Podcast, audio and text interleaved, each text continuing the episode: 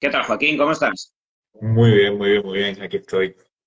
¿Ya has acabado y todas las consultas o te veo por ahí que estás en la clínica aún? Todavía me quedan algunas cosas, sobre todo a nivel de informe, a nivel de gestión de correo, pero bueno, se puede, se puede gestionar. Bueno, eh, lo primero, Joaquín, gracias, ¿vale? Por eh, aceptar mi invitación. Bueno, pues yo conozco desde hace unos meses al doctor Cuerma, ¿vale? Para todos los que no le conozcáis, pues ya le estáis dando a seguir a su, a, su Instagram, a su perfil, ¿vale? El doctor Cuerma lo conocí en un evento de, de B-Levels, ¿vale? Ya sabéis, la casa de productos, donde soy socio fundador y, bueno, él es endocrino y, bueno, en unos tiempos donde eh, pues mm, cada vez la medicina integrativa, cada vez más la conciencia de trabajar de forma integral para abordar muchas patologías, desde la nutrición, desde el deporte, desde el uso de suplementos, principios activos y, por qué no decirlo, desde el uso de los fármacos cuando y como toca,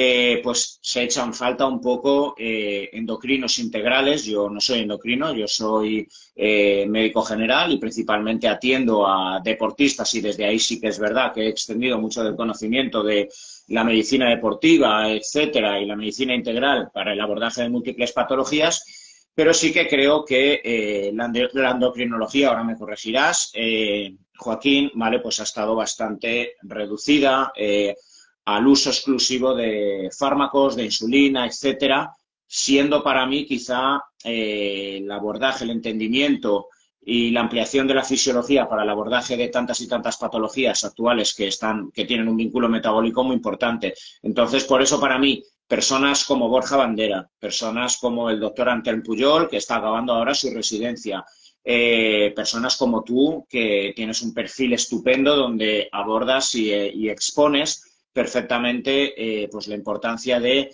no, no, abordar única y exclusivamente y reducir los diagnósticos a el uso de un determinado fármaco, eh, sino tener en cuenta siempre la importancia de todas las variables. Pues bueno, para mí sois los únicos tres endocrinos así relativamente mediáticos integrales que estáis abriendo el panorama eh, pero bueno, por eso para mí era muy importante eh, que aceptaras mi invitación. Te vuelvo a decir un poco de, nuevo las gracias. Y bueno, antes de que entremos en materia, pues bueno, si te puedes presentar también, Joaquín, para todos los que te están escuchando. Ok, pues lo primero agradecerte mucho eh, que puedas yo hablar en tu foro con, tus seguidores y tu, tus pacientes. La verdad que para mí es todo un honor.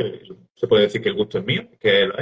Y realmente, pues me presento. Yo soy Joaquín Cuerma, eh, soy endocrino, soy una, especialidad de, de, la medicina que trata sobre las hormonas y los órganos que fabrican hormonas. Y también tiene una parte de nutrición. Lo único que pasa es que no tanto, quizás no tan específica como un nutricionista, como un dietista que pueda ayudar, sino más bien nutrición clínica de gente que no puede alimentarse de una forma correcta. Aunque eso nos hace que recaiga sobre nosotros casi el compromiso de ser los médicos que más deberíamos de saber de nutrición en general para pacientes a pie de calle. Eh, yo, eh, a raíz de la pandemia, pues empecé a divulgar en redes sociales con Doctor Puerma y luego posteriormente, pues la cosa fue creciendo más, se me fue dando bien o fue encajando con la gente, encajando tanto el mensaje como mi, mi público y realmente pues empecé tanto a crear web, que tengo una web e incluso he llegado a hacer podcast, que es una de las cosas que más me gustan ahora mismo. Bueno, pues entramos en materia y empezamos a recoger toda la vasta información que, tienes. Mira, lo primero que me gustaría de lo que me hablaras es un poco, eh, bueno, pues la perspectiva tú que has vivido desde dentro, ¿vale? El servicio de endocrinología, la residencia, etcétera, ¿vale? Y no sé si será mi, mi apreciación, si, si tú crees que empieza a existir un cambio de paradigma o no, ¿vale? Pero, bueno, yo recuerdo mis años de, de, la carrera donde en endocrinología, ¿vale? Creo que fue en cuarto, ¿vale? Pues mmm, se abordaba todo tipo de tumores, ¿vale? Enfermedad de Addison, enfermedad de Cushing, ¿vale? Eh, enfermedades, bueno, síndrome de, suya, silla turca vacía, eh, pues eh, se estudiaba como el abordaje, el diagnóstico de la diabetes, tipos de insulina, tipo de antidiabéticos, fármacos, pero yo no di ningún tema de nutrición, no di ningún tema de la importancia del deporte, no, ni, no di ningún tema de la relevancia de tener una correcta sensibilidad a la insulina, evitar la lipoinflamación, el vínculo que existe con la inflamación crónica de bajo grado y tantas y tantísimas patologías que a día de hoy, ¿vale? eh, están más que cubiertas y expuestas en PubMed por muchísima bibliografía médica, pero yo quizá he hecho un poco en falta. No es una crítica, ¿vale? Porque yo entiendo además, ¿vale? Que la endocrinología y, digamos, la atención médica que se tiene que hacer en muchas ocasiones en atención primaria, sobre todo cuando tienes que ver a 30 personas en un día, no da para la, para la investigación del ritmo de vida del paciente. El propio paciente creo que en muchas ocasiones es el último que quiere que le echen la bronca de cómo tiene que comer, pero me gustaría que me hables un poco tú de la realidad, si crees que nuevas generaciones como la tuya están abriendo el panorama, no eh, sigue, sigue más de lo mismo y uno se tiene que buscar la vida. Me gustaría saberlo un poco, ¿cómo está la endocrinología actualmente? En parte, en parte la endocrinología va cambiando, porque realmente nos tenemos que adaptar un poco más a las nuevas necesidades que tenemos de los pacientes, ya no ya con las miradas que hay especializadas, pues realmente esas patologías ya casi no las solemos ver, no las solemos ver tanto, no se diagnostican tanto, y realmente lo que sí que se incide mucho en el campo de la endocrinología en el manejo de los pilares básicos y enfermedades más frecuentes. Eso no significa que se haga bien, sino que nos esforzamos más en eso, como pueden ser diabetes, obesidad eh, y alteraciones tiroideas respecto a la formación de nutrición o de la formación de, hábitos de consejo de vida saludable, pues realmente todavía lo que pasa es que arrastramos ciertas recomendaciones que son un poco de recomendaciones un poco del Jurásico, por decirlo de alguna forma. Son recomendaciones que quedan bien, son recomendaciones que no son nada rompedoras, que es como la misma canción que te van contando, que, que todo el mundo acabamos asentiendo diciendo que sí, como cierto tipo de recomendaciones o cierto tipo de, galletas o cierto tipo de panes, recomendaciones que se quedan muchas veces en terreno de nadie con la mejor de las intenciones o a veces incluso llegan a ser contrarias a lo que es la evidencia científica actual, pero como siempre se ha dicho sí, pues siempre se acaba diciendo sí. Pero realmente, como has comentado, algunos compañeros míos, sí que es verdad, bueno, yo espero incluirme yo entre ellos, van diciendo cosas nuevas por, en plan para mejorar cierto tipo de dieta, cierto consumo de alimentos, que no hace falta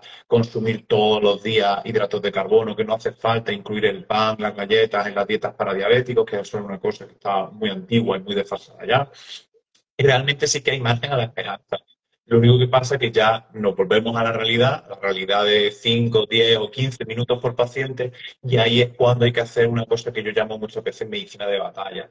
No es que yo no sepa y no es que yo no quiera darte los conocimientos, pero si tengo 5, 15, 10 minutos, si te doy más, se lo estoy quitando a otro que es igual de válido, todos somos igual de válidos, igual de importantes, y realmente pues tenemos que ir un poco a lo básico, a de batalla a salvar vidas, poner medicación, decir cosas lo más justas posible, que para eso también hay que estar actualizado, pero realmente, sobre todo, centrarnos en la medicación y centrarnos en no cometer errores graves cuando vamos muy rápido. Y esos son, en parte, los problemas que puede tener la endocrinología o la práctica habitual de la endocrinología.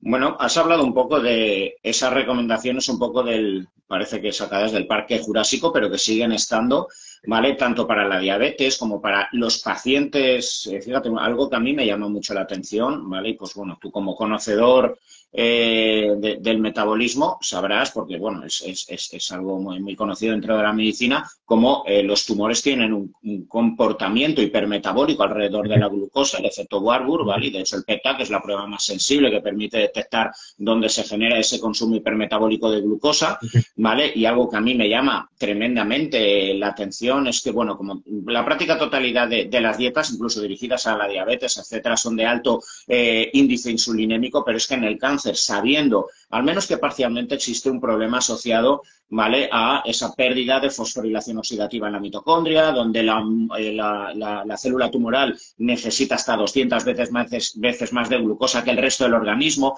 hay inflamación periférica, resistencia a la insulina, etcétera, y sin embargo, las dietas, a mí cuando me vienen los pacientes oncológicos con las dietas que se les ha prescrito, ¿vale? Pues es que es todo azúcar, incluido el día de la, de la, de, la quimioterapia, donde incluso se han hecho estudios eh, pues, en placas de Petri, donde células tumorales con quimioterapia sin glucosa pues tienen mayor acción, ¿vale?, de pérdida de mitosis, etcétera, ¿vale?, que, que si tú les metes glucosa, etcétera, eh, o incluso los latidos hipercalóricos cuando están en fase de caquexia, el 60-70% es azúcar. Entonces, yo no acabo de entender las recomendaciones desde dónde surgen, ¿vale? O sea, por, tan alta carga glucémica. Yo, yo en eso, o sea, yo ese tipo de cosas no las comparto, pero sí que pensando y reflexionando, dándole vueltas yo solo en mi cuarto, sí que he encontrado como una especie de motivo al, por, al motivo por el que hay tanto, tanto aporte de hidratos de carbono, tanto aporte regular de hidratos de carbono. Y es en culpa, un poco, decir que sea lo único, por las insulinas antiguas.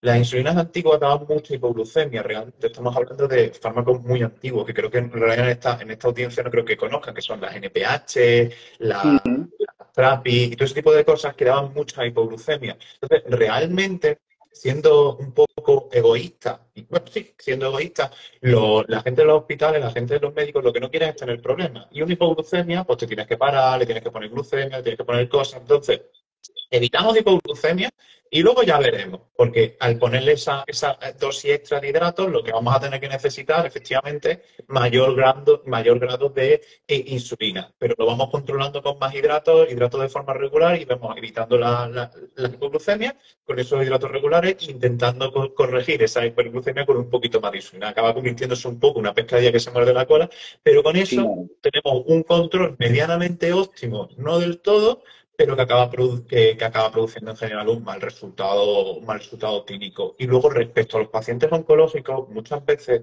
los médicos, los médicos tanto de endocrinología, lo que acabamos teniendo más, lo acabamos viendo más o hemos visto que tienen resultados más desfavorables es sobre la desnutrición. Y no quiero decir, no quiero decir que solamente se puedan nutrir con hidratos de carbono, pero sí es que realmente lo que hacemos nosotros es pautar dietas fortificadas y muchas veces esas dietas fortificadas no están solamente eh, con, otro tipo de, de, macronutrientes, como podría ser la grasa, la proteína, sino que nos centramos un poco en lo que es más fácil, lo que tiene un sabor más sencillo, que sería el hidrato de carbono, y por eso puede ser un poco la, fortificación tanto de hidratos de carbono, que tenemos un poquito miedo a las hipoglucemias en el caso de la diabetes o a la pérdida de peso extrema en los cánceres. Pero eso se podría gestionar y se puede gestionar de una forma mejor con eh, fortificación con, grasa y con, y con proteína para no pérdida de peso y algo de ejercicio para mantener masa muscular.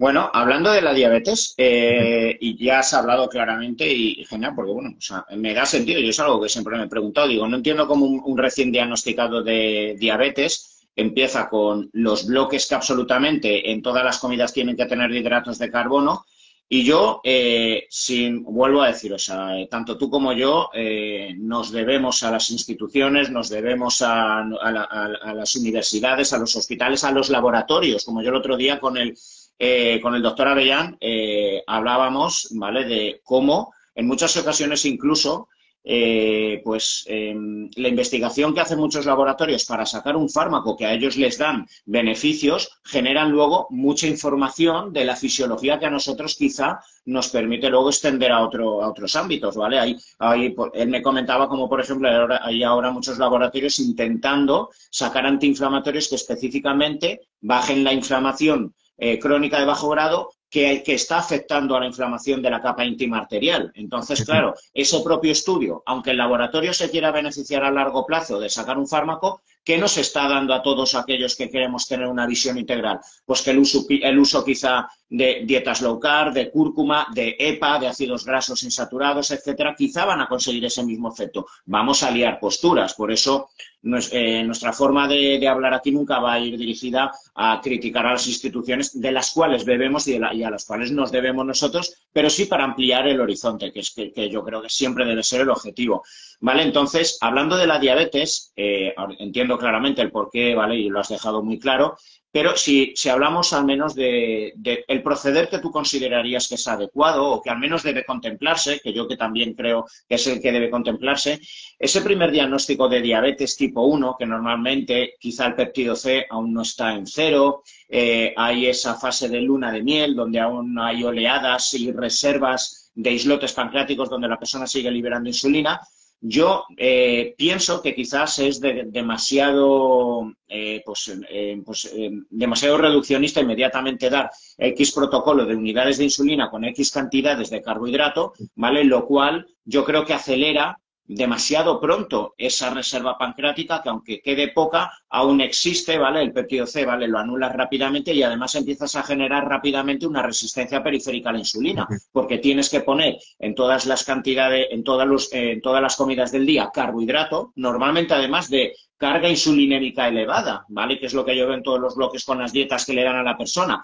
lo cual hace que, claro, en seis meses se ha multiplicado por tres la carga de insulina pero es que además, claro, periféricamente estás generando una resistencia periférica. Claro, con la implicación que tiene que haya más insulina. La hiperinsulinemia genera más inflamación sistémica, más retención de líquido, más retención de sodio, etcétera. Entonces, yo he tenido pacientes eh, recién diagnosticados y después de muchos años con una dieta muy low carb y con 5 o 6 unidades, seguir ahí con esas 5 o 6 unidades, generando, ojo, mucho trabajo de hipertrofia muscular, porque en tanto en cuanto tengan más masa muscular y esté reordenando cuándo y cómo usar el carbohidrato para generar hipertrofia, hay más sensibilidad a la insulina y quedarse con esas mínimas cantidades de insulina y su endocrino decir, pues eres un caso raro de estos que sí hay por ahí descritos.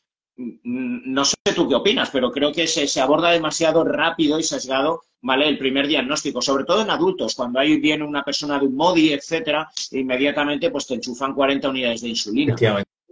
A ver, realmente sí que es verdad que hay tipos y tipos de diabetes tipo 1. Hay diabetes tipo 1 que son fulminantes, que son, que son destructivas al máximo, pero sí que es verdad que si son un diagnóstico un poco más por casualidad, analítica de, laboratorio, analítica de médico de trabajo, que va viendo cómo va subiendo y que al final acaba siendo una persona delgada que tiene 300 de, azúcar, 400 de azúcar, que lo has pillado un poco antes de tiempo, porque ahora nos hacemos, para mal, ahora mismo nos hacemos muchas analíticas, eh, la gente del siglo XXI, pues realmente sí que es verdad que esos enfoques sí que pueden ayudar un poco. O sea, sí que pueden ayudar un enfoque, sobre todo low carb, que es el que se ha demostrado que ayuda más a la, reducción de la glicada, que ayuda más, mejor a, que haya menos hipoglucemia y a un control metabólico un poco más estable. No todo en la panacea de la planicidad o de la, del tiempo en rango, pero sí que es verdad que es una cosa importante no hay que obsesionarse con, las curvas totalmente planas, pero sí que es verdad que ayuda a que el control glucémico sea como más estable y una sea una insulina un poco más difícil, una diabetes un poco más fácil de llevar.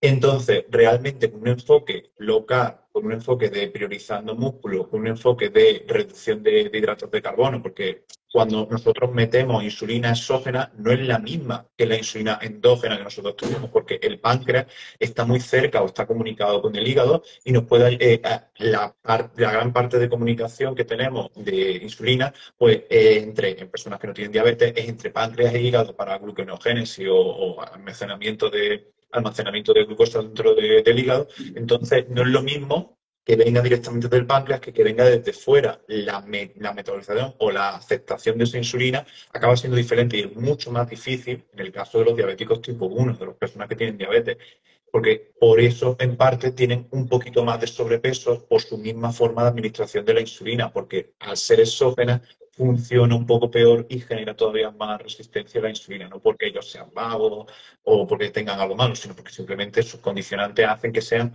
un poquito más desfavorables. Y yo en general sí que es verdad que hay ciertas estrategias que pueden hacer en parte, en algunos casos, no en todo, retrasar un poco ya la, la destrucción total o el péptido cero, péptido C de cero, como por ejemplo suplementación con vitamina D. Hay algunas personas que a lo mejor se ponen ciertos fármacos tipo IDPP4 que también se han visto que pueden ayudar a, preservar reserva pancreática y en general no poner dosis elevadas de insulina es una cosa con la que yo comparto y yo trabajo y cuanto menos insulina mejor, tanto en una persona sin diabetes como una persona con diabetes, una persona con diabetes incluso más.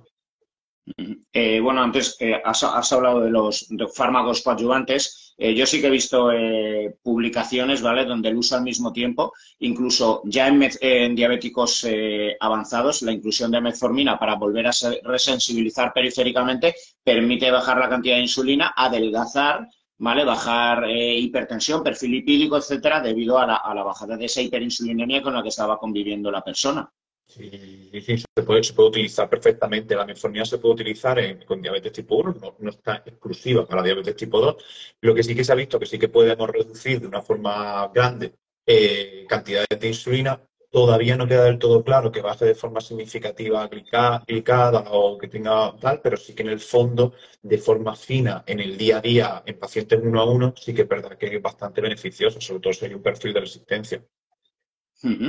Y mira, finalmente, ante, para acabar con la diabetes tipo 1, eh, Joaquín, em, ¿tú qué consideras? Fíjate, yo, mira, yo creo que una de las cosas más bonitas de, ser médicos y creo que las, que las que son un mayor reto es el cambio de paradigma, ¿vale? Yo recuerdo en la carrera, ¿vale? Como se me decía, ¿vale? Que lo más riesgoso y que jamás eh, estuviéramos tan locos, ¿vale? Como para incluir, mira, es lo único que me dieron en endocrinología, que jamás eh, pautáramos una dieta cetogénica a un diabético tipo 1, ¿vale?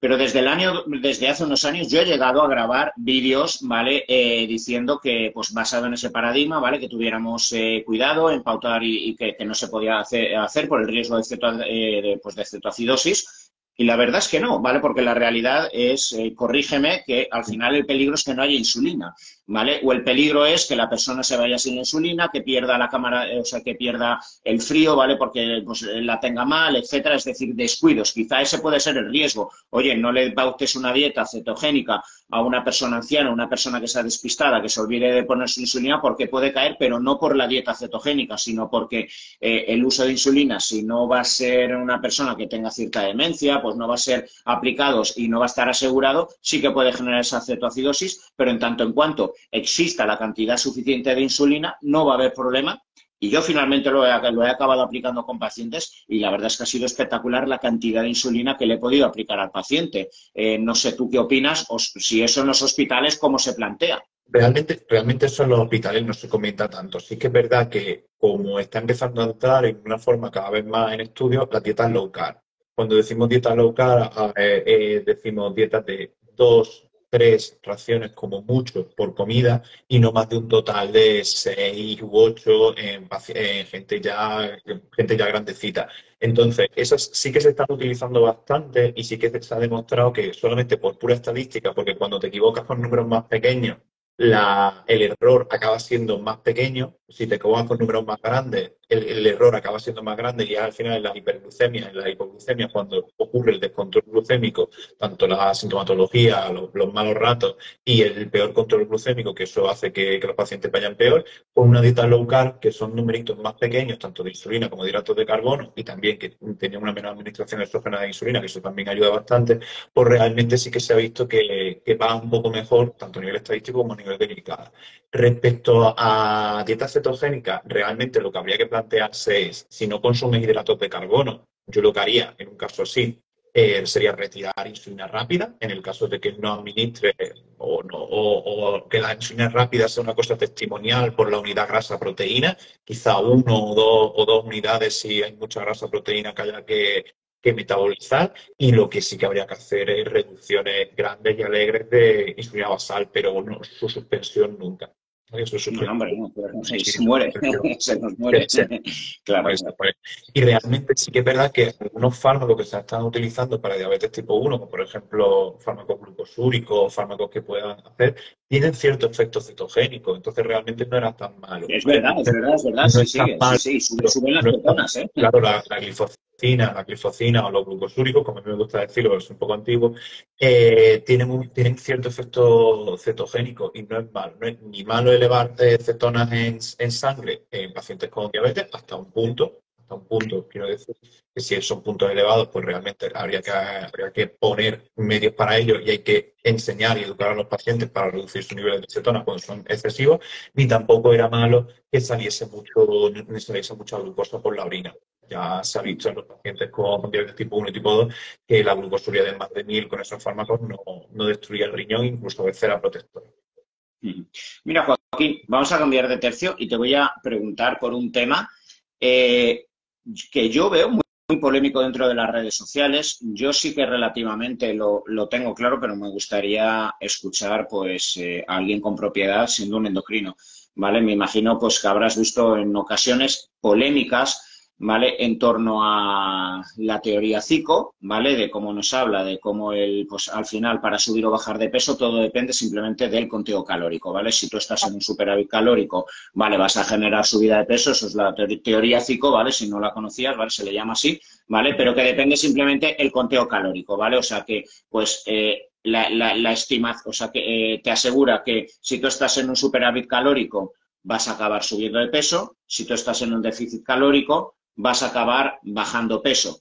cada vez existen más personas, ¿vale? Que, pues que, establecen, ¿vale? O, están hablando, ¿vale? De determinados influencers, ¿vale? Y divulgadores acerca de que el conteo calórico no tiene mucho sentido porque al final todo depende de, del componente hormonal. Yo, sinceramente, pienso que claramente depende del superávito del déficit calórico, pero es imposible calcularlo.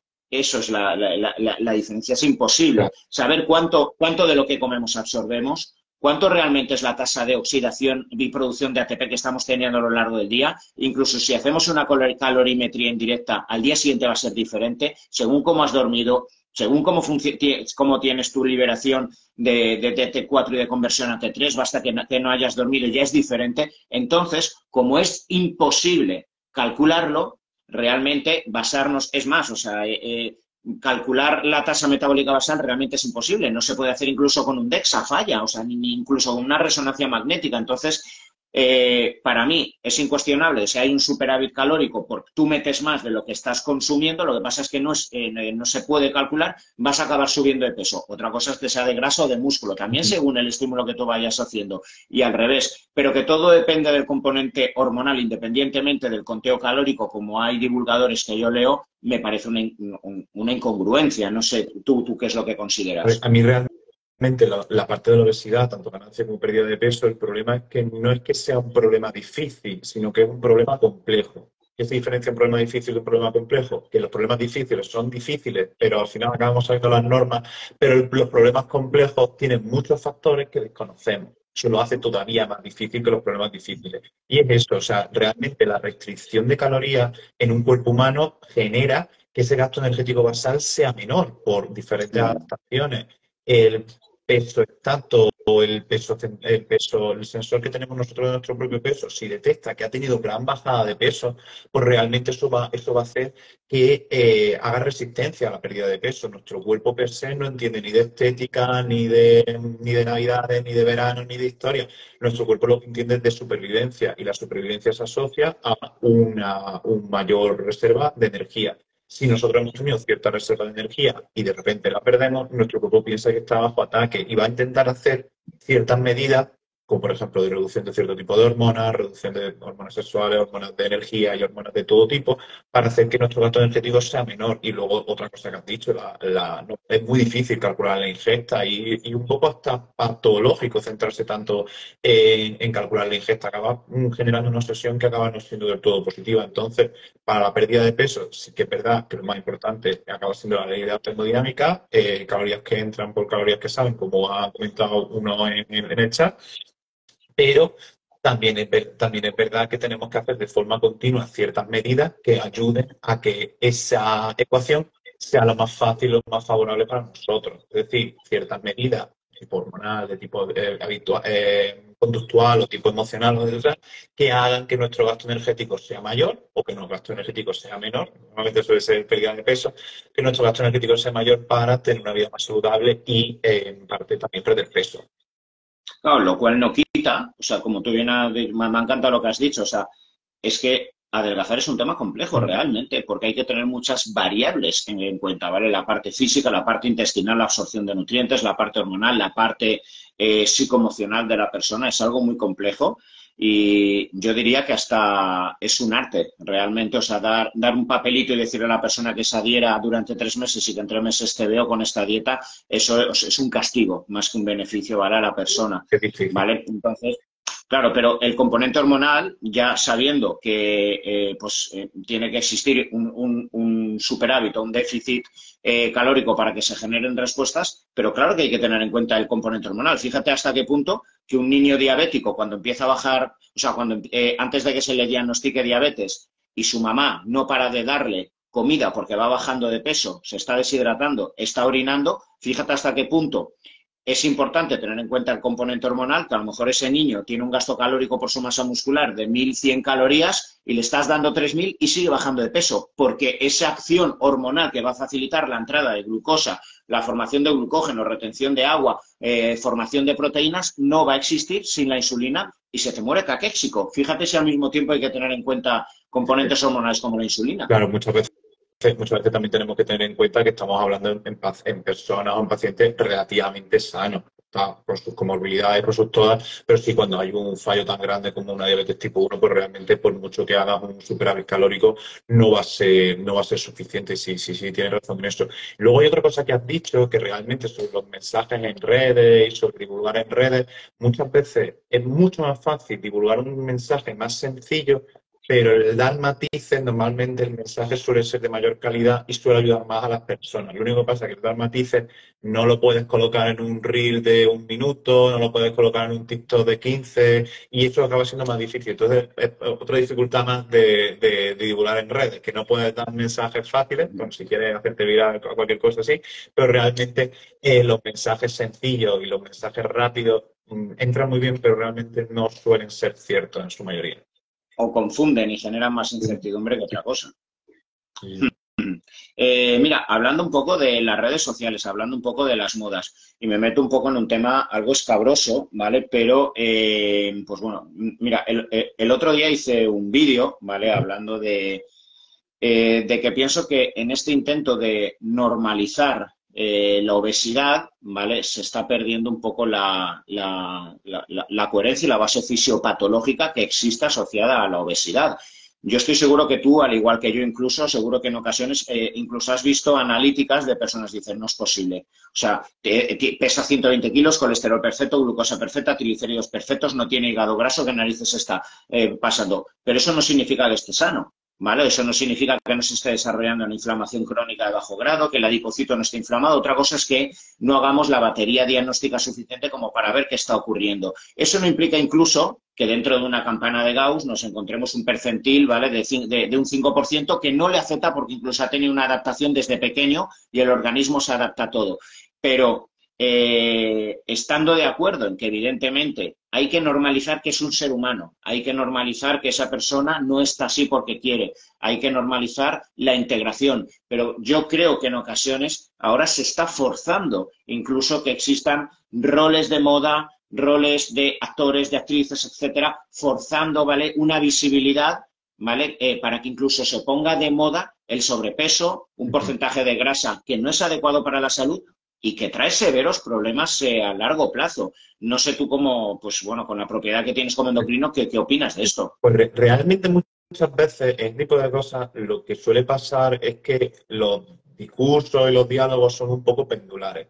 ¿En qué, ¿A qué quiero decir? Que muchas veces se ha machacado mucho a la persona diferente, a la persona con sobrepeso, cuando se intenta corregir muchas veces no llegamos a que el péndulo esté en perfecta, en perfecta línea recta, perfecta perpendicular con el suelo, sino que nos acabamos pasando un poco y acabamos, y acabamos haciendo un poco como un exceso, como una alabanza excesiva a lo que es el exceso de peso. Realmente sí que es verdad que hay ciertos discursos que acaban como diciendo, como normalizando en exceso ciertos tipos de pesos que acaban siendo a, todas a todas luces eh, alteraciones de lo que es la normalidad, pero Mm, sí que es verdad que es un tema muy, muy, muy complejo. Realmente eh, es que lo del vídeo, lo del vídeo la verdad es que también son cosillas que, que se tenido mucha idea al mismo tiempo. Lo del vídeo que salió también es verdad que una cosa se saca mucho de contexto y son clics que se hacen muy virales y que se sacan casi siempre de contexto. Realmente pasa mucho eso, o sea, yo lo, digo eso, lo del, lo del péndulo. Van por un lado, eh, puteo máximo hacia, hacia el gordito en la escuela y ahora parece que otra cosa. Y al final yo creo que con el tiempo vamos a intentar llegar a una cosa intermedia que se acepte, que hay ciertas personas que por estética, que, a pesar de la estética, a pesar de la moda, tengan un poquito más de peso de la cuenta, pero sí que es verdad que tengamos que fomentar cierto tipo de, dentro de toda la variedad de cuerpos posibles, fomentar de que haya haya todos los tipos de, haya una, una salud o un cuerpo que sea lo más saludable posible. Y hablando de obesidad, y bueno, teniendo en cuenta que, bueno, yo creo que la práctica totalidad de las personas que tienen sobrepeso eh, tienen un componente eh, de base que es la resistencia periférica a la insulina. Yo creo, pues, eh, como bien te decía antes, creo y para mí es una pena que la endocrinología esté tan centrada y tan reducida pues a la diabetes y poco más que ciertos tumores endocrinos cuando el metabolismo está tan sumamente vinculada a la diabetes tipo 2, patologías cardiovasculares, neurovasculares, la inflamación crónica de bajo grado, a partir de la cual se expresan pues muchas patologías que caen en saco roto, como la fibromialgia, la fatiga crónica, eh, cansancio general, depresiones endógenas, que son solo eh, tratadas con, con parchecitos. Ah, ay, salió que son solo eh, tratadas muchas veces con ansiolíticos, con benzodiazepinas, antidepresivos, ¿vale? Con terapia psicológica, la persona incluso se siente pues, eh, maltratada, ¿vale? Porque al final te duele todo cuando tienes fibromialgia y una inflamación sistémica y te dan antidepresivos, benzodiazepinas, antiinflamatorios y ni te levantas de la cama, con lo que se te mete más y lo último que te queda encima es, bueno, voy a buscar algo de placer en la comida. Todo esto, ¿vale? Es metabólico, tiene un componente muy metabólico, fíjate, incluso eh, pues eh, el, cáncer tiene un componente muy metabólico, muy metabólico, incluso por eso se estudia la ruta mTOR, la ruta MPK, para sacar tipos de inmunoterapia, etcétera, ¿vale? Y por eso yo creo que eh, el estudio del metabolismo, siendo tan amplio y estando tan vinculado a tantas y tantas patologías y procesos, yo creo que es, que, es una pena, ya, tanto en la endocrinología como en la medicina general, ¿vale? O sea, a nivel de cardiología, de nefrología, de neurología, de psiquiatría, que eh, no se ponga el foco en, el metabolismo y en la resistencia a la insulina, que quizás es el, primer proceso, ¿vale? A partir del cual luego ya se desarrolla todo, esa, todo ese síndrome de inflamación crónica de bajo grado.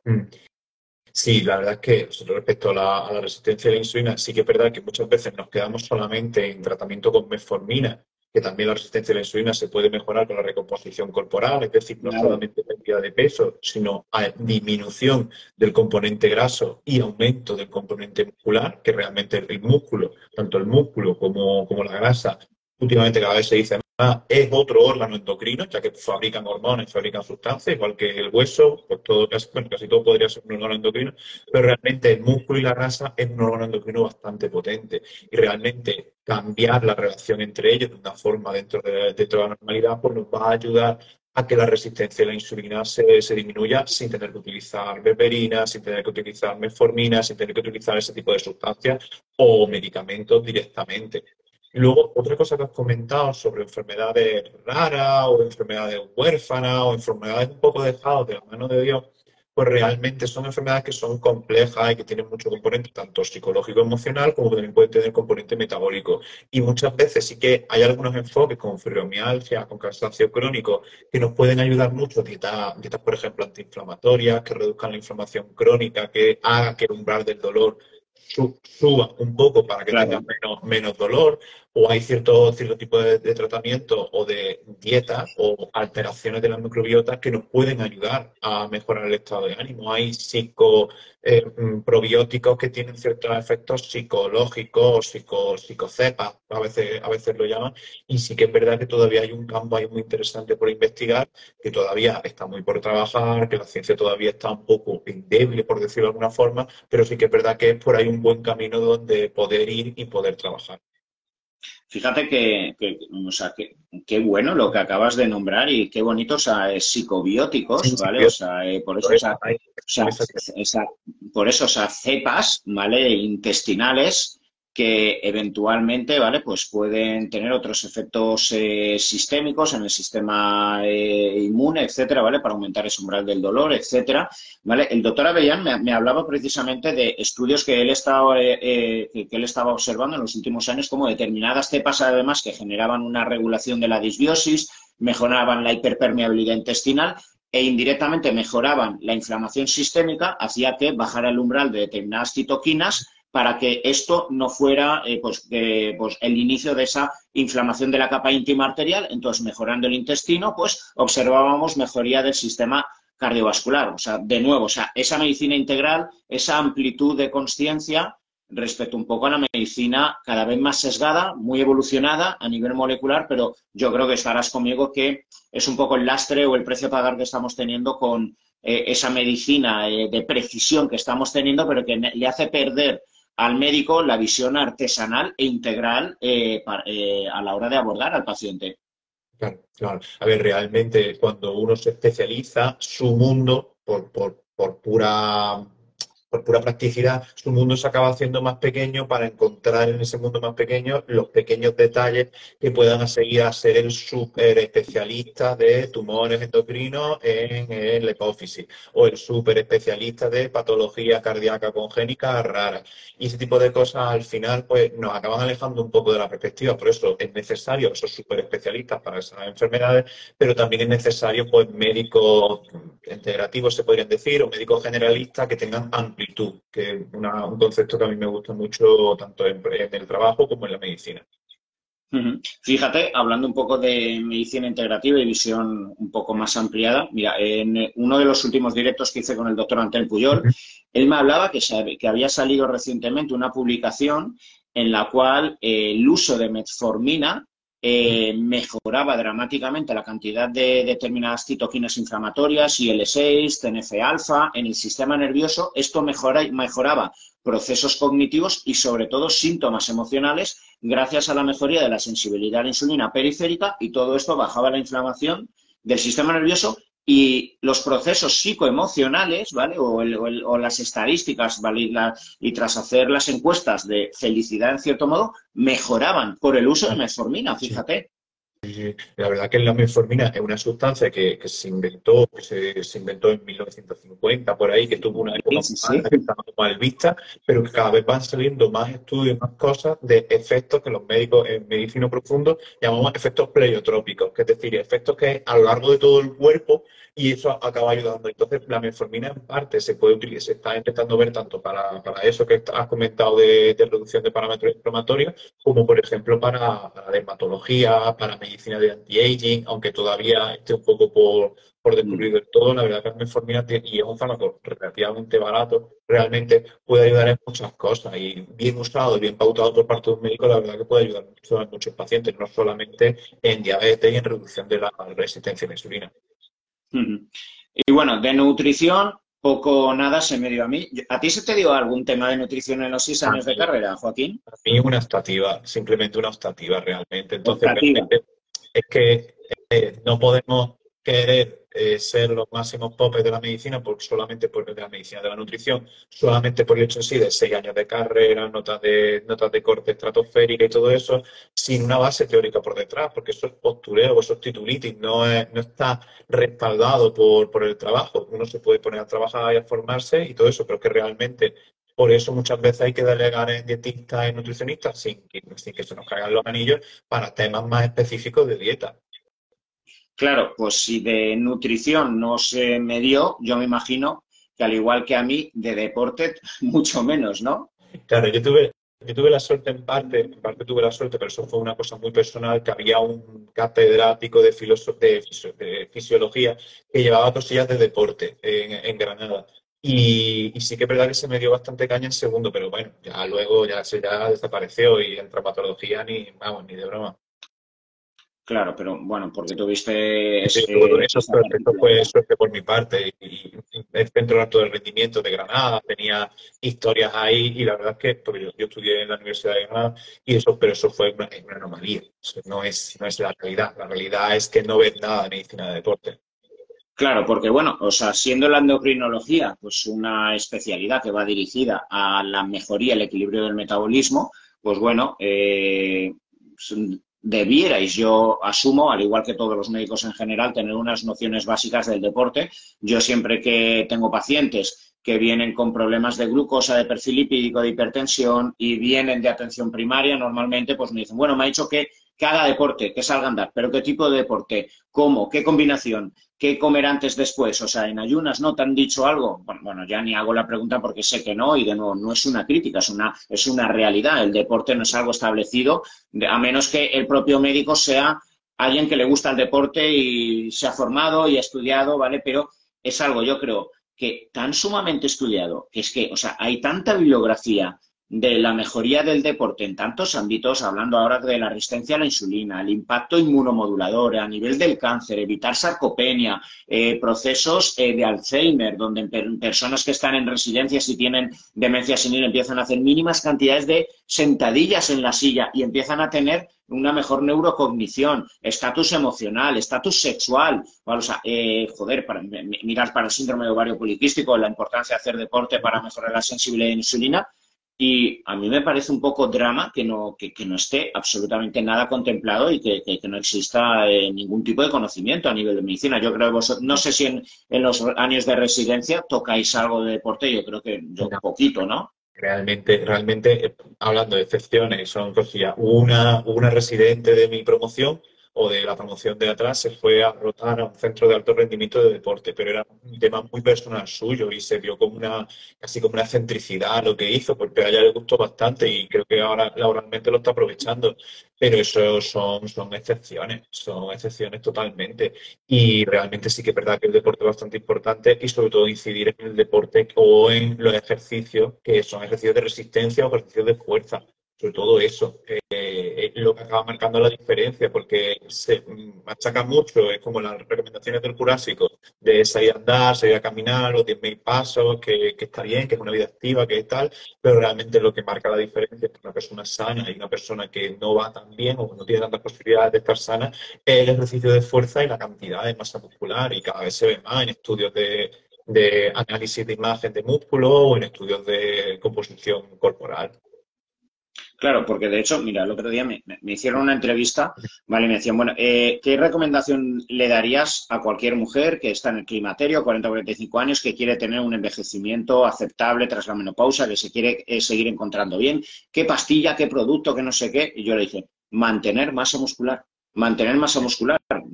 Dícese quizá en la mujer que puede ser un poco más más necesario porque por la falta de testosterona y su predisposición a la osteoporosis sí cabe es más importante, pero yo creo que eh, ese mantenimiento de masa muscular por el impacto que tiene eh, en el metabolismo, en la prevención del síndrome metabólico, en todas las áreas que hemos dicho, o sea, es que realmente cuando se habla de solo esta píldora que si, si, si, eh, si hipotéticamente fuera hacer ejercicio y de fuerza, porque yo creo muchas veces el drama es eh, que mucha gente piensa que hacer deporte es ponerse a correr eternamente, lo cual te rompe masa muscular y hay que tener ojito, mucho cuidado. Pero el ejercicio de fuerza, y como tú bien has dicho, hay tanta bibliografía, realmente sería la píldora del antienvejecimiento, más allá de metforminas, hormonas de crecimiento, historias. Totalmente, totalmente. O sea, que realmente el ejercicio de fuerza es lo que al final acaba, acaba marcando la diferencia. O sea, y a nivel cognitivo, que no es solamente la dualidad cuerpo-mente, sino que el ejercicio de fuerza ayuda mucho a pensar mejor, tanto durante como después, y luego cognitivamente la gente que hace ejercicio suele tener mejores puntuaciones de inteligencia, aunque el, estereotipo y todo eso no suele acompañar. Bueno, hablando de adelgazamiento, eh, ¿tú, trabajas, eh, ¿tú, trabajas solo en clínica privada, eh, Joaquín? Eh, sí, sí, yo actualmente solamente trabajo en clínica privada, más online que presencial, pero sí, actualmente full privada. Vale, y eh, tu perfil de gente, o sea, es, mucha dirigida a adelgazar, ¿no? Sí, o saber... realmente, más o menos por números, no lo tengo calculado del todo, pues sería un 50, 60% de personas con deseo de pérdida de peso. Luego el resto, pues patología tiroidea y luego unos mínimos de alteraciones hormonales femeninas. Vale, vale. No, por, entrar un poquito en detalle, ¿vale? En herramientas, ¿vale? Y pues, digamos, trucos, ¿vale? O al menos ya por tu experiencia, que es lo que le sueles aplicar a gente. Volvemos a hablar, no patológica con diabetes tipo 1, etcétera.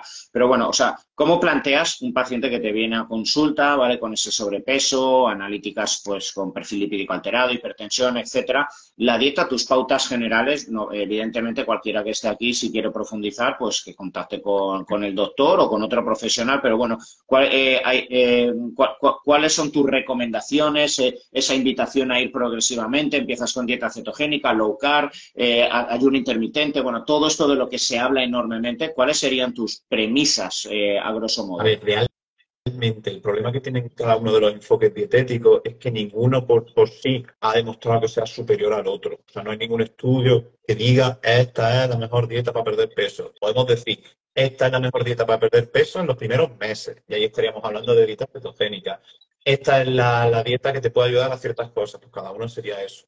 realmente mi enfoque, sobre todo por priorizar la adherencia y por priorizar en mi entorno, con un entorno español, yo lo que suelo utilizar es dieta mediterránea low carb. ¿Vale? Dieta mediterránea low carb, intentando priorizar sobre todo el consumo de vegetales, porque realmente en, dietas con consumo de vegetales altos se han demostrado que mayor calidad de vida, más facilidad para controlar el peso y en general muchos estudios positivos cada vez más van por la, por la vía de alimentos de origen vegetal, Predimet y todo, y ese tipo de estudios, y algunos, y algunos relatos observacionales de, por ejemplo, la gente que vive más tiempo en el mundo, por ejemplo, los blue spot que hay, pues casi todos suelen tener una dieta de predominio vegetal y, algo de consumo de, pescado, de carne eh, magra, por decirlo de alguna forma.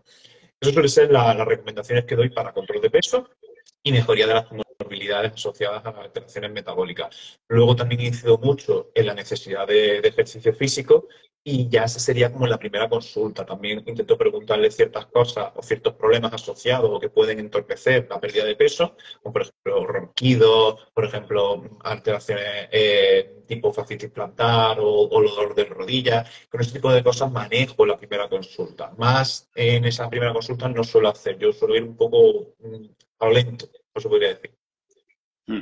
Y respecto al ejercicio, ¿cómo, o sea, ¿qué sueles pautar? ¿Combinación, andar y pesas? ¿Solo, solo, solo, ¿Cómo lo gestionas? es una cosa que está muy interesante porque el último estudio que vi, aunque ya tengo que reconocer que hace bastante tiempo, la combinación entre aeróbico y anaeróbico era la que mejores resultados daba. Realmente la combinación únicamente anaeróbico era como la eh, aeróbico era la peor anaeróbico no estaba mal del todo, pero realmente a nivel de pérdida de peso y mantenimiento de masa muscular, pues realmente la combinación es lo mejor. Yo sobre todo intento incidir según cómo vea, cómo le va el aire al paciente, o cómo le va a entender o cómo la capacidad de comunicación voy a tener con él, o intento decirle cierto tipo de ejercicios. Cierto tipo de ejercicios, como por ejemplo los sentadillas sobre la mesa, sentadillas sobre la eh, perdón, eh, flexiones sobre la mesa, flexiones sobre la pared, sentadillas solamente levantándose de la silla, intentos de peso muerto o luego ciertos perfiles de pacientes directamente les mando un vídeo de una compañera mía que es entrenadora personal que se adapta mucho a mi perfil de paciente. Normalmente suelen ser mujeres entre 30 a 50 años,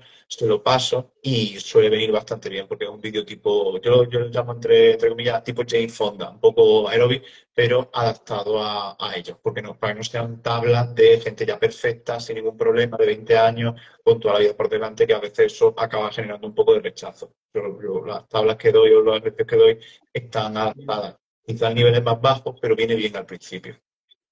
Fíjate qué curioso, ¿no? Lo que has dicho, que eh, sería más efectivo el ejercicio de pesas que el ejercicio aeróbico para la recomposición corporal. Y cuánto drama, pues bueno, yo soy más mayor que tú, pero yo he visto muchas, sobre todo mujeres, eh, en el gimnasio atormentadas haciendo spinning encima de la cinta horas y horas, hablar con alguna de ellas y estar con dieta hipocalórica y con el drama y el dolor de no entender por qué comiendo tan poco y haciendo tanto ejercicio se supone que lo estoy haciendo bien, debería adelgazar e incluso eh, la mujer decir, yo juraría que, que hasta ha engordado porque, bueno, y quizá el fin de semana la paella que me doy, y realmente es así porque, claro, se ha cargado toda la tasa metabólica basal. O sea, es que, claro, se, se ha perdido. Yo creo que eh, ostras, eh, eh, es que eso es muy dramático y ocurre, ocurre. yo, yo, yo, a veces veo carreras populares eh, en gente que está entrenando 50, 60 kilómetros diarios, luego sus salidas de medias maratones y demás. El cuerpo está zofo, bracitos, piernecitas, culito, y luego algunos al llegar a la carrera se quitan la camiseta y tienen un poco de barriguita. claro, porque es que hay sarcopenia. Sí, sí, sí, sí. Llama, llama un poco la atención y es que Realmente es un poco eh, la frase esa del infierno a veces está pavimentado por buenas acciones y es que realmente son buenas acciones las que ellos quieren hacer. Ellos quieren hacer el ejercicio que más calorías gasta, y ahí tenemos que dar la razón porque es el que más calorías gasta de forma, de forma absoluta, pero quizá no va a ser el más beneficioso para ellos. Intentan reducir al máximo la ingesta hasta que ya llega al suelo y ya no se puede comer menos y ya su vida es un poco miserable, por decirlo de alguna forma, por comer tan poco, por pasar tanto hambre, por no tener los micronutrientes necesarios y realmente es un camino un poco un infierno y hecho con toda la buena voluntad del mundo y con pensaban que lo estaban haciendo bien, pero que al final acaban entrando en eso, en, tumba metabólica o esos conceptos que a veces se manejan. Poco dramático, pero sí que ayuda bastante a orientar y es una situación de, de no, a veces de, no retorno o de vía colapsada o vía bloqueada. Total. ¿Y qué me dirías del ayuno intermitente? Eh, bueno, de la fiebre que hubo, yo creo que ha bajado un poco la, la, tendencia, yo creo que se ha normalizado, ya sé, bueno, ya yo creo que ya, ya no es esa varita mágica que, prometía prácticamente volar. Pero bueno, ¿qué, opinas, qué, qué opinas tú? Yo me acuerdo yo me acuerdo una vez, eh, bueno, una vez, eh, cuando salió el artículo del New England Journal en Navidades, puede ser, porque llamaba mucho la atención, porque esa época tan asociada, que lo puso un poco como en el radar de la medicina más, me gusta decir eso, pero más tradicional o más, o más basada en la o más basada de forma estricta en, la evidencia, que eh, ese artículo hizo que se pusieran de moda su, su efecto, incluso ya muchos médicos hablasen con él sin que fuese un secreto entre cuatro gente rara que, hablaba por, por, nutrición, que no, son, no, son, gente rara. Luego, realmente, el problema que tiene el ayuno intermitente es que haciendo estudios comparativos en dietas isocalóricas no han demostrado que tenga una mayor pérdida de peso, pero sí que es verdad que el ayuno intermitente tiene ciertos beneficios que a veces no solamente con la pérdida de peso se pueden medir. Hay ciertos beneficios en reducción de la inflamación, reducción de la insulinemia, que pueden ayudarnos. Y luego muchas veces si hacemos ayuno intermitente y eso nos va a ayudar a controlar mejor nuestra ingesta y a tener una, ingesta mucho más reducida, pues bien, bien por el ayuno intermitente. Si, por ejemplo, una de las cosas que nos fastidiaba de hacer dieta o de comer de forma saludable era cocinar muchas veces y con el ayuno intermitente vamos a reducir eso, pues bien, es, como yo digo, una herramienta más para la caja que nos puede ayudar, pero realmente no es un martillo que sirva para todos los clavos. Y bueno, no sé cuál es tu opinión, ¿vale? Pero bueno, yo que trabajo con mucha gente también desde el ámbito del deporte y gente que quiere conseguir esa composición corporal anhelada, ¿vale? Pero yo creo que hay una realidad y creo que cada vez mayor, ¿vale? Por el, por, el impacto de las redes sociales, el impacto del, del físico ¿vale? de, la estética anhelada. Hace 10 años o, hasta hace 10 años uno solo un poco mostraba o postureaba su cuerpo tres meses al año en verano.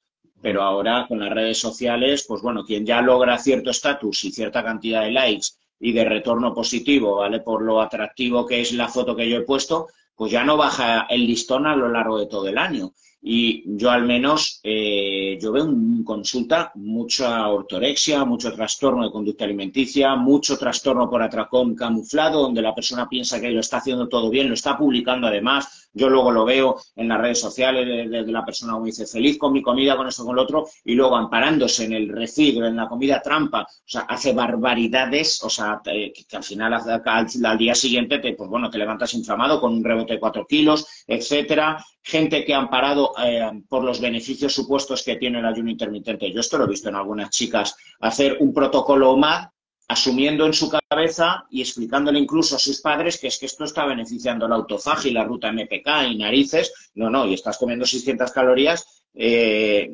eh, autoconvenciéndote en tu cabeza que estás haciendo un proceso fisiológico positivo.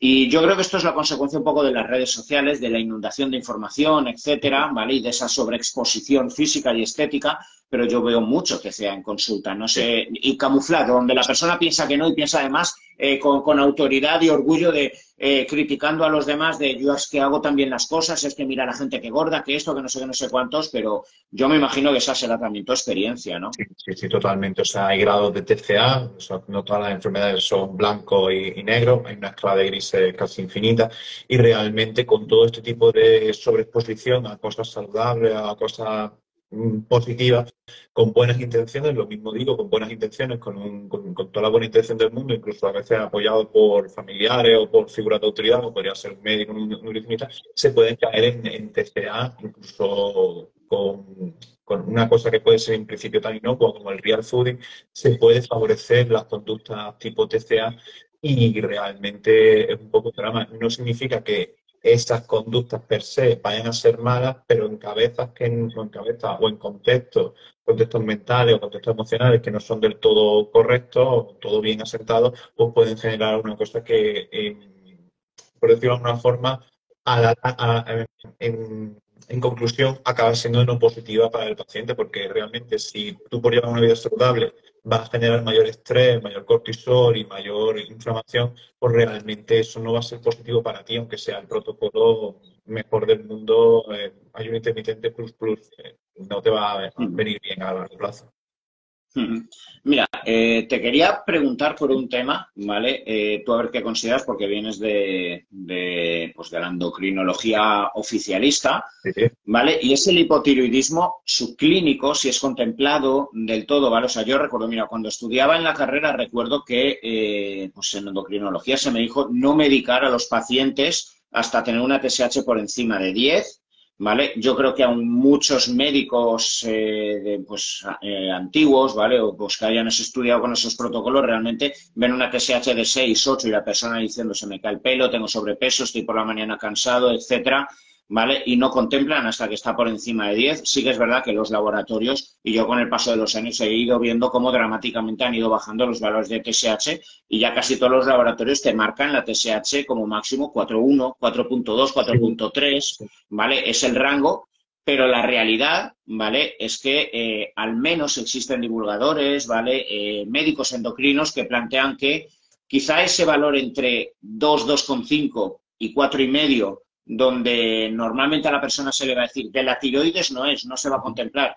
Pero la realidad es que pues una persona en su plenitud suele tener una TSH 1, 1.5. Una mujer cuando está embarazada en el primer trimestre no se le permite que, que esté por encima de 2,5. Yo, por ejemplo, y esto sí que lo he observado, deportistas profesionales cuando alcanzan el pico de forma y ya se va elevando el cortisol, hay mucha inflamación, juegan muchos minutos, normalmente la TSH se les va a 3,5, 4 están aturdidos, piensan mal, están con depresión, ¿vale? Se les da un poquito de Eutirox, por suerte no está en la guada, les baja uno y se acabó la tontería. Dicen, ya estoy otra vez riendo, estoy sonriendo, fíjate lo dramático que es para un jugador de primera división eso, ¿vale? Pero eh, yo creo que es algo que suele pasar bastante desapercibido y la persona quizá sintiendo al menos parcialmente síntomas asociados a un hipotiroidismo subclínico, normalmente no es contemplado, yo creo que al menos en atención primaria, no te hablo de endocrinología, pero hasta que está por encima de 5 o 6. Claro, realmente sobre eso, casi todos los estudios, estudios bastante antiguos, presuponen sobre la TSH de 10. Incluso hay un metaanálisis nuevo de otras revistas, sí, que solamente se leen los médicos, que el, BMJ, British Medical Journal, de un metaanálisis que hizo, que luego incluso pues lo reafirmaba. Es decir, TSH por, tratar TSH por encima de 10 era lo único que modificaba de forma cuantitativa calidad de vida eh, respecto a tratarlo con, placebo. Realmente esto podría ser así por la evidencia que tenemos y tenemos que, que, eh, plegarnos a lo que es la evidencia, pero luego en el uno a uno Luego en la gente que viene a nosotros o en la gente que, que no tenemos nosotros, que tenemos media hora, 45 minutos para hablar, podemos tomar una decisión mucho más personalizada, porque realmente no todo el mundo, yo esta vez lo digo como un especie de termostato, no todo el mundo tiene la misma sensibilidad a hormonas bajas o a, TSH altas, por decirlo de alguna otra forma. Entonces sí que es verdad que hay gente que responde muy bien a, esas microdosis de 25, de 50 de leutirosina, aunque si nos atendemos a las guías clínicas no estemos haciéndolo del, todo bien o no estaría encajando del todo bien, pero al final lo que es importante es que el paciente esté mejor y no, estamos diciendo que sea una enfermedad ficticia o tal, sino que vemos que analíticamente el cortisol baja, eh, las personas están mejor, el sodio está mejor, y muchos parámetros indirectos a, la hormonatividad están mejor, pues se puede poner eso y se puede tratar, incluso, y otra vez que también he hecho, hay veces que lo tratan y el paciente te dice que está igual, o se retira porque esa medicación no es necesaria. Pero eso sí un seguimiento posterior por email, que esos son los emails que tengo que contestar ahora en directo, y exige un tiempo en consulta, que yo por mi casuística de medicina privada, de cómo me he montado yo mi consulta, cómo me he montado yo mi medicina, me puedo permitir, porque en parte soy yo el, jefe, pero en una consulta de 10, 15 minutos, pues te tienes que atender a y es lo que hay, básicamente.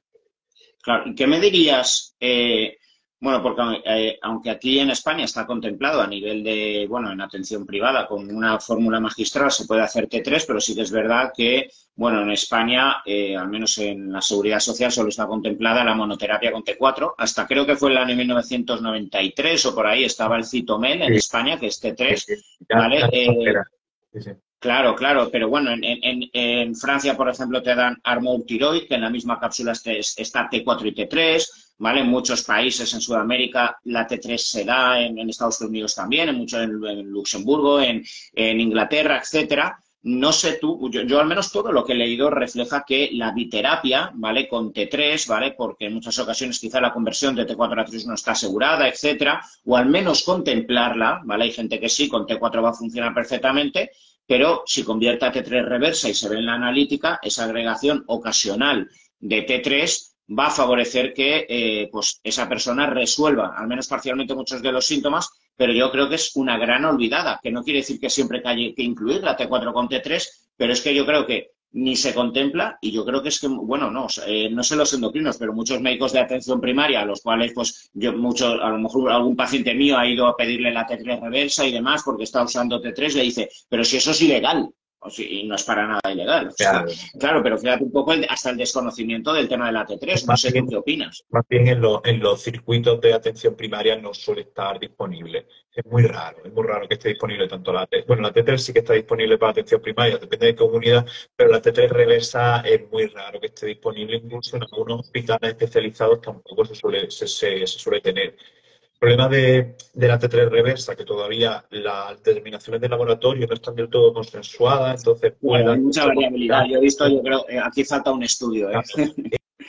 realmente puede ser tanto porque las técnicas no están del todo depuradas o porque los valores de control no están del todo depurados. Aquí sale un poco de mi campo de conocimiento, pero me da esa impresión de que todavía no está bien determinada o que, o que para tomar decisiones clínicas todavía ese valor no es del todo fiable, como por ejemplo que una TSH, una, una T4 libre, una T3 libre. Realmente el tratamiento con T3 es una cosa que desde el punto de vista teórico es bastante ya que la T3 es una hormona, la hormona que más actividad tiene y la que al final acaba haciendo las funciones de, de hormona actividad, pero en la práctica real muchas veces acaba siendo un tratamiento más engorroso porque sus vidas medias son mucho más cortas, hay que ponerla cada ocho horas o hay que tener, y tiene mucho más riesgo de alteraciones del hueso y alteraciones de alteraciones cardíacas. Entonces da muchos problemas. Y del todo, del todo, del todo se ha llegado a demostrar de forma general en grandes estudios de muchas personas, que luego iremos al uno a uno, de en estudios amplios todavía no ha llegado a demostrar una, mejoría respecto, clara, clínicamente significativa, respecto a monoterapia con C4. Pero eso sí, si viene a nuestra consulta y estamos trabajando con él y podemos tener un tiempo para hablar con esa persona y vemos la analítica, nos centramos en los coeficientes de T3, T4, hay formas de calcularlo, que hay formas de tratarlo, incluso la elevación de T3 reversa, si hacemos un poco salto de fe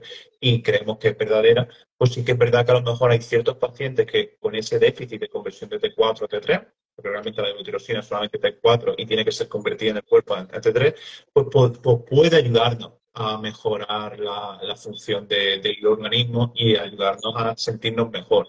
Lo único que pasa es que tener mucho cuidado. Hay que hacer reducción de T4 porque el riesgo de hacer hipertiroidismo iatrogénico es elevado. Y muchas veces eso, eh, me río un poco, pero en realidad no es tan gracioso, eh, acaba creándose una especie de trampa porque el paciente se encuentra muy cómodo en el Y es que he tenido varios y, ha sido un rifirrafe un poco y una discusión un poco para ir reduciéndole a ellos la medicación porque ahora bien, pero quizá a largo plazo tengas más problemas de corazón, más problemas de hueso. Entonces, por eso... Ojo, y pasa, ¿eh? A mí también me ha pasado y te ves la TSH en 0,3, pero si por fin estoy disfrutando de la vida, si me encuentro increíble, no sé, no sé cuántos, es verdad, hay riesgos de fibrilación auricular que están descritos. Eh, sí, sí. hay, que, hay que respetar un poco la autonomía del paciente y eso es lo principal en el sistema sanitario y, yo creo que en la práctica de la medicina consensuada, por decirlo de alguna forma, pero es que hay situaciones que aunque sean, aunque sean entendibles, yo te entiendo que tú estés mejor, no, a largo plazo no va a ser bueno. Entonces yo en tu lugar, con mi conocimiento, no haría eso. Entonces lo que al final hay que acabar diciendo. Entonces he tenido esas peleillas con las T3 que hay, ha habido que ir reduciendo, pero bueno, sí que puede ser una herramienta útil que he utilizado en ciertos pacientes y que me ha ido bien. Lo único que pasa es que son los menos. ¿Qué me dirías antes incluso de incluir la T3, eh, valorar, dime tú en la práctica y por tu experiencia, ¿vale? El, facilitar la conversión de T4 a T3, ¿vale? Eh, yo lo incluyo, muchas veces digo, ostras, ¿hasta qué punto? Porque no se puede valorar. Selenio, vitamina C y zinc, que se asume que pueden facilitar una conversión junto al Eutirox a T3. Dime tu, tu experiencia si lo usas. Yo realmente no lo, no lo he dicho y la verdad que tendría que haberlo dicho en el, en el bloque antes de la pregunta antes. Suelo priorizar eso. Suelo priorizar Yo también, claro. sí, sí, por selenio, selenio a bajas dosis porque a, más de 100, a, más de 100, más de 88 acaba siempre saliendo por las nubes en pacientes españoles, por el suelo y por los cereales que tomamos con su contenido en selenio. Y el contenido de zinc y el contenido de inositol y todo ese tipo de cosas, la verdad es que viene bastante bien. Y luego el asegurar una reducción del ambiente proinflamatorio, producir la inflamación crónica bajo grado que también inhibe la conversión correcta de T4 T3 o que acaba haciendo que se desvíe hacia la ruta de T3 reversa. Con este tipo de cosas, al final acaba siendo no necesaria la medicalización con, con T3 y acaba siendo mejor. Yo una cosa que valoro mucho, sobre todo en personas que tienen eh, tiroidectomías totales o que tienen el, grado de función del tiroides acaba siendo cero o similar a cero.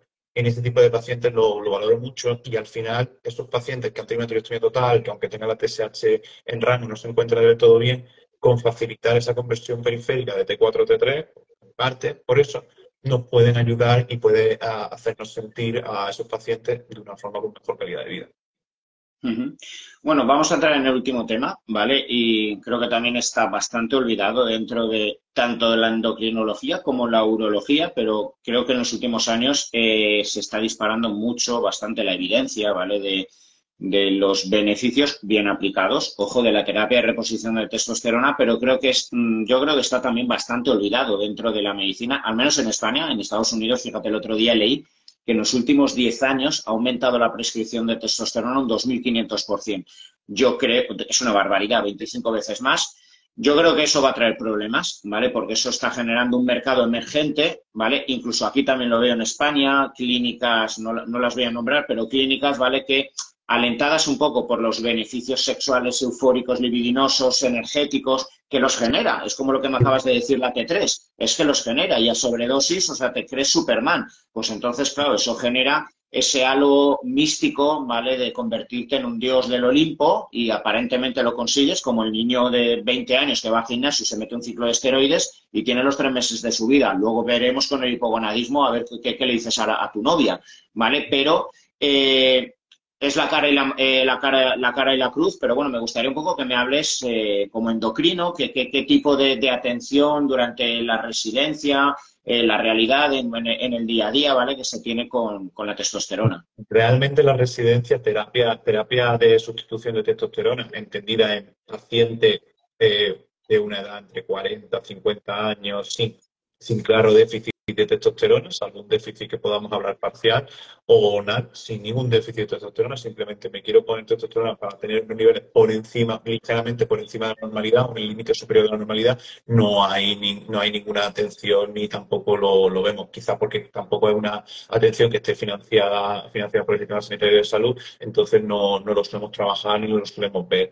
Desde el punto de vista de medicina privada, eh, yo realmente por ahora como todavía no, no la tengo estudiada bien, no la tengo estudiada bien, no la tengo trabajada bien, yo por ahora mi, mi, mi, filosofía es no ponerla, todavía no la pongo. Pero sí que es verdad que una de las cosas que me quiero yo poner a estudiar y a trabajar todavía, y de aquí a lo mejor en unos meses o en unos años, a lo mejor cambio de opinión, que creo que, es legítimo por mi parte, sí que es verdad que cada vez me, interesa más la medicina de anti-aging o de optimización del estilo de, la salud, no solamente de curar la enfermedad, sino optimizar la la calidad de vida y a lo mejor hay la testosterona a dosis baja, que no sean picos altos de, de, culturista o de suplementación de tipo ciclo, pues realmente hay la testosterona a niveles bajitos, por ejemplo, una pulsación de testogel o, o tratamiento con reandrón de, seis meses o cosas así, pues realmente tengan un lugar. Pero actualmente yo ese tipo de tratamientos los veo de reojo, pero todavía no, no los pauto ni estoy, estoy actualmente usándolos.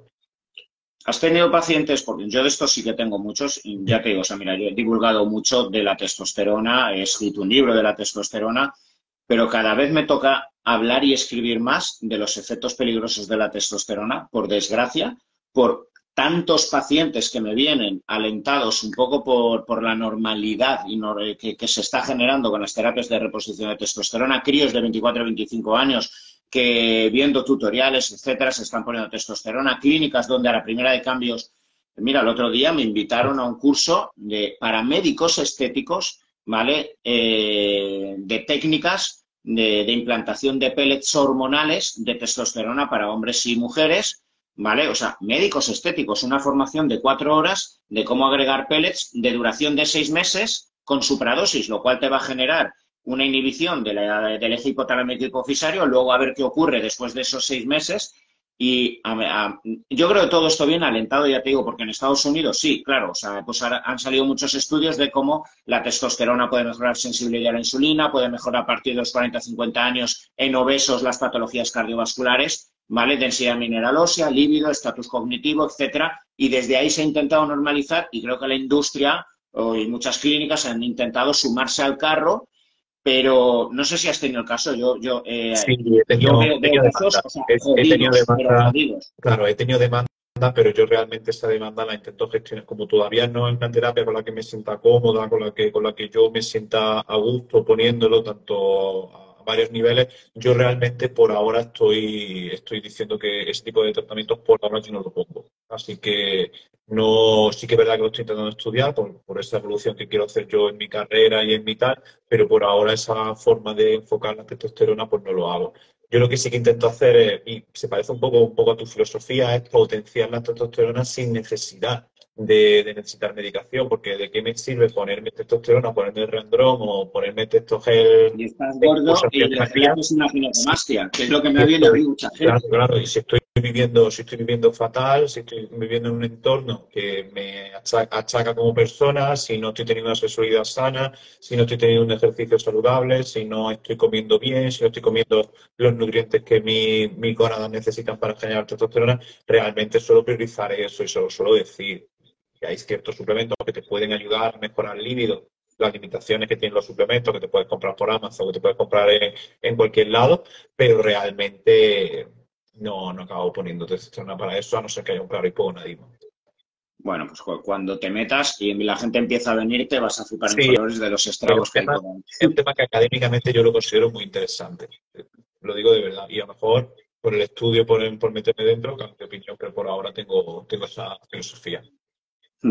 Bueno, pues una hora y cuarto se me ha pasado súper rápido, Joaquín. No quiero dejar que sé que tienes faena, luego tienes que cenar y mañana tendrás que trabajar, pero bueno, ha sido todo un placer tenerte aquí. Hemos aprendido un montón de cosas. Espero que no sea el último directo. Te volveré a invitar, ¿vale? Porque se me han quedado varios puntos apuntados, pero ya llevamos una hora y cuarto.